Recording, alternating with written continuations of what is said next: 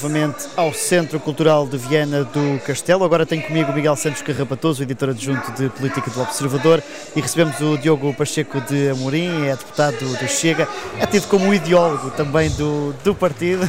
Vai aqui assinando que. Não. Uh, Deixe-me apelar à sua experiência para lhe fazer uma pergunta. Acredita mesmo que o Chega pode ganhar as eleições como o André Ventura tanto tem dito nestes discursos e como alguns militantes com menos experiência têm ido atrás? Miguel, eu há três meses diria que era muito difícil. Hoje, porque eu tenho observado, pelo que vejo, pelo que sinto nas ruas, pelo que me vêm dizer, pelo que me dizem, pelo que falo, esse, acho que espantosamente é possível quebrando esse, a lógica dos dois partidos? Quebrando a lógica dos dois partidos. Essa julgo que já está, essa julgo que já está quebrada. Eh, eu estou convencido e julgo que não sou só eu, aliás, vários comentadores e pessoas que normalmente se dizem bem informadas, consideram que há três partidos que vão ficar acima dos 20% nestas legislativas. Ou seja, é uma mudança de divisão de campeonato, claramente. Eh, estávamos numa posição intermédia entre partidos mais pequenos e os, os partidos do sistema, os grandes partidos, e estamos a passar dessa posição intermédia para a primeira posição. Esta é a sensação que tenho e a sensação que me transmitem muitas pessoas. Uh, aliás, julgo mesmo os comentadores de, das televisões uh, que se vão seguindo mais ou menos, que há essa, essa sensação também. Uh, Percebe-se, e mesmo um ou outro tem-no dito, uh, creio que abertamente. As sondagens não indicam isso ainda? As sondagens uh, não indicam isso ainda, mas também não sei em que medida tem havido grandes surpresas na Europa, como sabem Acredita que há o voto chamado voto envergonhado? Há o voto silencioso. Cada vez menos eu julgo que vamos subindo agora nas sondagens, porque esse voto silencioso, que era muito, muito grande, o voto envergonhado, como lhe chamam, começa a desaparecer. Eu sinto nas ruas, ou seja, imagina há dois anos e agora. Uh, vem falar comigo abertamente. Há dois anos escondiam-se quase no vão da porta. Chega aqui, tal. Agora não, agora vêm abertamente e falam. Ou seja, começa o voto envergonhado começa a deixar de ser envergonhado.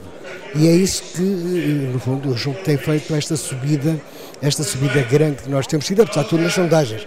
Ainda não estamos, nenhuma sondagem nos dá 20% ou mais, mas há uma subida e sustentada claramente. A questão de Diogo Pacheco Amorim é que Luís Montenegro diz e já repetiu que não é não, André Ventura, imaginando um cenário em que o PSD fica à frente uh, do PS nas eleições e que dispensa o Chega, voltamos ao, à velha questão. O que é que fará o Chega nesse cenário? Chumbaria um governo do PSD?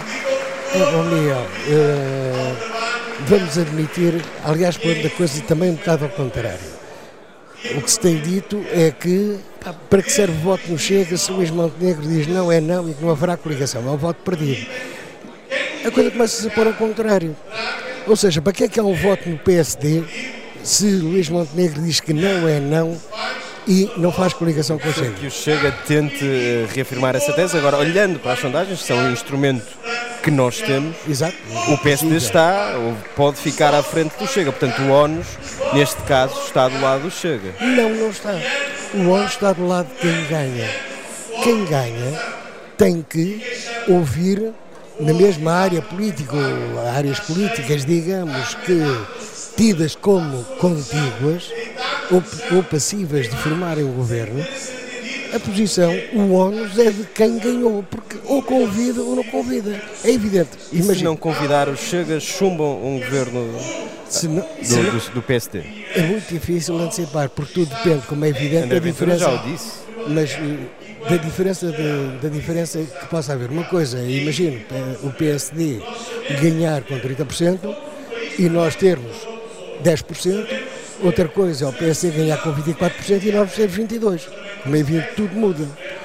Ou seja, uh, o ONU estará, caso ganhe, o que cada vez me parece mais difícil, do lado do Dr. Luís Montenegro. O ONU está do lado dele. Isto tenta passar o ano para o Chega é um truque é um truque barato. É um truque... Ah, está bem, pronto, então ficam para aí ao canto. E se não quiserem, E se não quiserem, a culpa é vossa. Mas o Chega ainda vai apresentar uma moção de rejeição ou votar uma moção de rejeição ao lado do PS, por exemplo? Ao lado do PS seria complicado. Aquilo que eu estou. Porque os dois podem querer derrubar Luís Montenegro ou o governo do, do PSD. Uh, nós nunca nos aliaríamos ao PS nem para isso. Nem para isso. Quando muito ficamos quietos. Ou seja, permite a um governo minoritário de Luís Montenegro governar. Depois ficará casa a casa. Mas, nós nunca nos aliaremos ao PS numa moção. Estou a insistir na pergunta porque a, Luís, uh, André Ventura tem sido muito firme na ideia, na ameaça de que vai apresentar uma moção de, de rejeição. E o Diogo Pacheco de Amorim está a dar-nos outro caminho possível. Não, o André Ventura tem sido muito claro nesta questão. Nós nunca, é a única coisa que o André Ventura tem dito, repetido. Nós nunca entraremos uh, numa coligação em que não estejamos no governo. Isso é que tem sido tudo. Mas já disse que apresentaria uma moção de rejeição. Depende das circunstâncias, depende da posição do PS, depende de muita coisa. Depende de muita coisa. Agora, estou convencido que nós nunca apresentaríamos uma moção de rejeição, nunca nos coligaríamos com o PS para derrubar o governo minoritário. E se isso acontecer, ou seja, se permitirem a Luís Montenegro governar sem fa fazerem parte formalmente dessa coligação, um, e no, há, há muito a tese de que uh, a, médio a, a médio prazo uh, derrubarão inevitavelmente um governo do PSD. Isso não pode colocar não pode colocar o, o, mesmo risco que aconteceu Bloco e PCP em 2021 ou há muitos anos ao PRD. Ou seja, o Chega não está aqui num labirinto não, nós não de, ser, de poder ser eh, penalizado por qualquer coisa que faça para derrubar a, a Luís Montenegro. Não, Miguel, porque vou dar um exemplo. Não haverá nunca, não haverá nunca eu estou a falar numa coligação de governo, não estou a falar. Nunca faríamos, por exemplo, uma coligação sem um documento de acordo, um protocolo de acordo muito claro, muito especificado e com cronograma.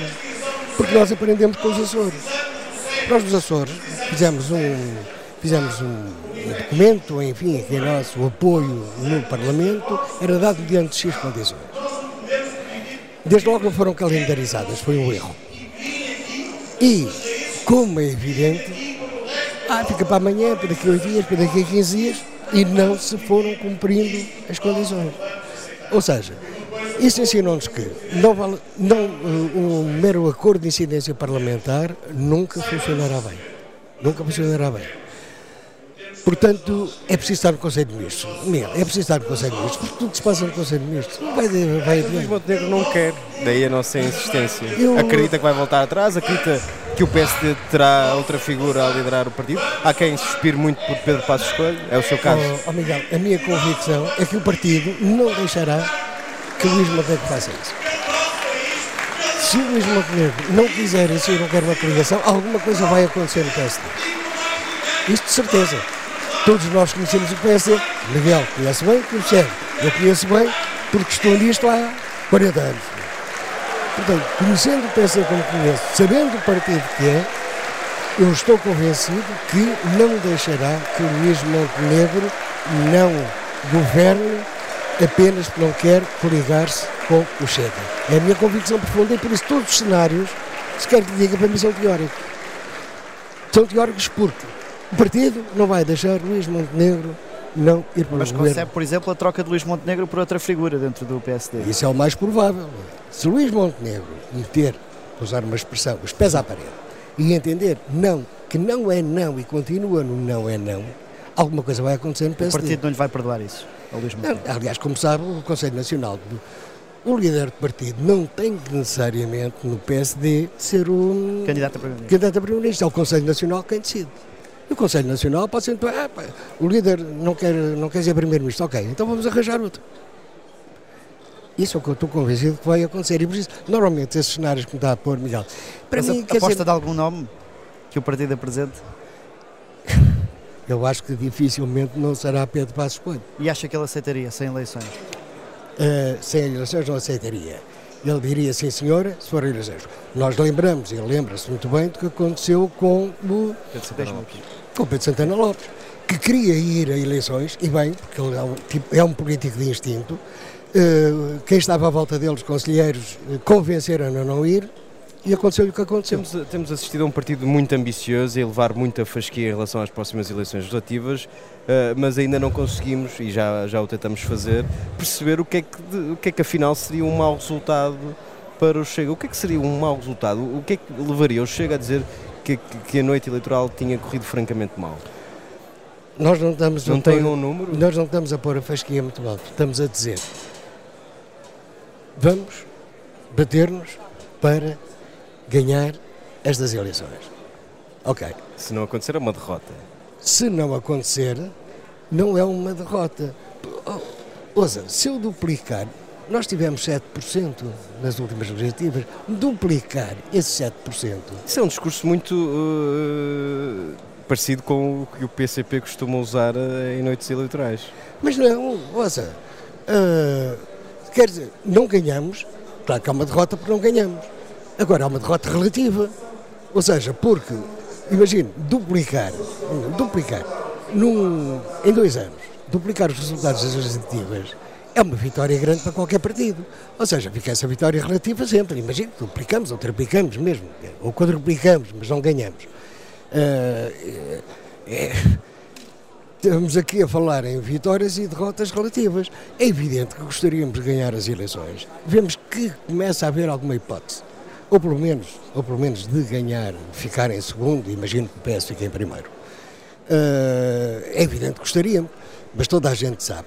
É óbvio, mesmo as pessoas menos bem informadas, que isso nunca, não ser não era uma derrota absoluta que levasse o André Ventura, por exemplo, a dizer, "Epá, vamos demitir porque, porque não ganhei. Mas n- n- não, não antecipa que haja um risco de se instalar a percepção em relação ao Chega, de que é um impasse para soluções de poder e, portanto, ah, ser penalizado em função disso?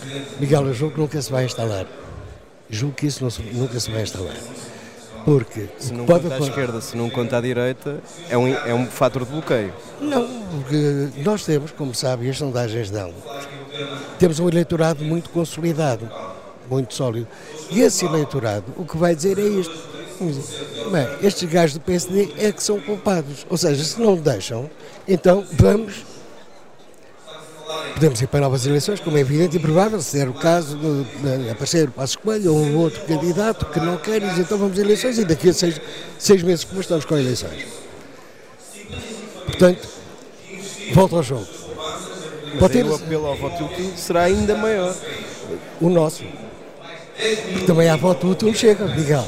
A tendência é sempre beneficiar o primeiro e segundo classificados. Não... Ou seja, eh, Miguel anda na rua como eu. Eh, aquilo que eu percebo, aquilo que seria há dois anos. Há dois anos fomos penalizados, houve algum voto útil que foi para o PSD. Eu nessa altura sentia, eh, hoje eu não acredito que haja voto útil do PSD. Diogo Pacheco Amorim, deixa-me só aproveitar porque estamos a chegar à nossa reta final. Hum, é mais ou menos inegável que o Chega irá crescer, pelo menos é isso as sondagens Ai, indicam. seguramente. E eh, está também eh, André Ventura a vender muita tese de ir pescar ao PSD quadros para integrar o partido. O Chega não tem ainda quadros para responder a este crescimento que se antevê. Ó Miguel, o partido começou há quatro anos, na prática. Começou há quatro anos.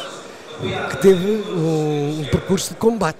Um percurso de combate não lhe permite consolidar muita coisa. Nós sabemos muito bem o que queremos.